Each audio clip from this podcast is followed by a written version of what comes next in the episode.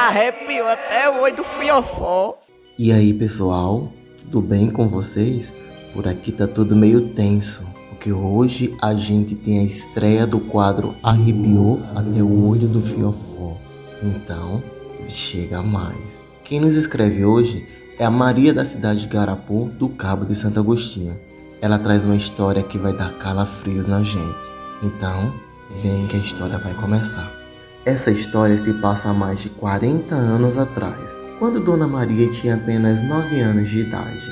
E ela e mais três irmãos foram em um engenho onde não morava ninguém, brincar como de costume e pegar macaíba para ficar roendo a tarde inteira. Sua mãe, Dona Severina, dizia todos os dias para eles que eles poderiam brincar onde eles quisessem, menos nesse engenho vizinho, porque coisas estranhas aconteciam lá e todo mundo do povoado já comentava sobre assombrações naquele lugar. E o que eles fizeram? Desobedeceram a vez de sua mãe e foram brincar naquele engenho assombrado.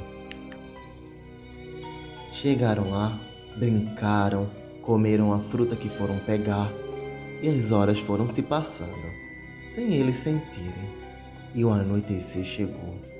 E quando estava perto das seis horas da noite, as portas e as janelas daquele arruado, daquele engenho, do nada começaram a bater, de uma forma bruta e com um som ensurdecedor.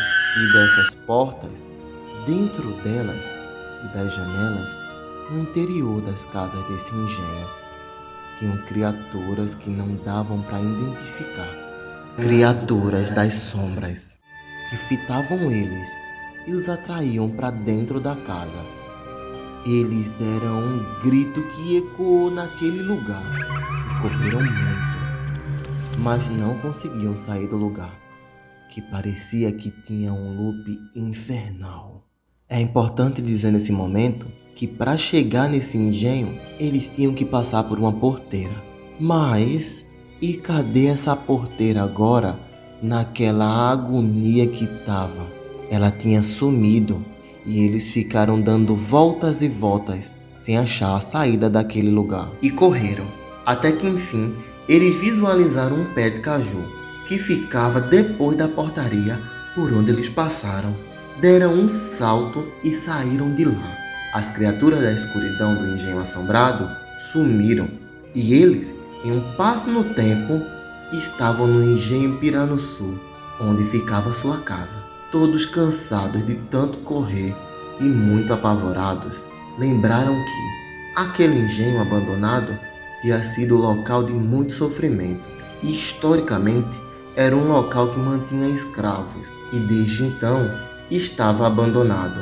Ninguém mais se atrevia a ficar naquele lugar pelos seus acontecimentos estranhos. Ao chegarem em casa e relatarem para sua mãe a saga no engenho assombrado, todos eles levaram uma surra por desobedecerem e ficaram de castigo por um bom tempo. E nenhum deles nunca mais pisou naquele lugar até o dia de hoje.